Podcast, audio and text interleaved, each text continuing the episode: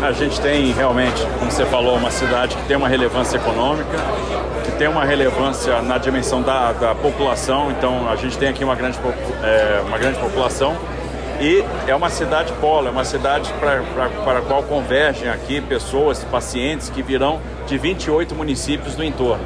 Então a gente precisava de um equipamento de especialidades que vai funcionar como hospital dia. Então a gente vai ter aqui os pacientes que vão, por exemplo, se submeter a cirurgias nas quatro salas cirúrgicas e vão poder ser liberados no mesmo dia, passa a ser uma referência para toda a região. Então isso vai descomprimir os outros hospitais aqui da cidade. Eu tenho certeza que é um grande ativo de saúde para toda a região de Ribeirão.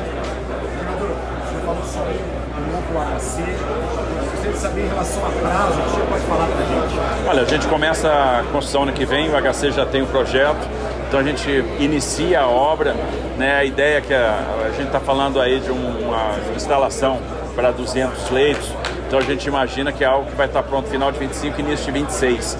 E aí a gente vai poder fazer a desmobilização é, do, da atual urgência emergência para esse novo prédio e aí a gente começa a reforma do atual prédio para que seja nosso centro de trauma e ortopedia aqui na região.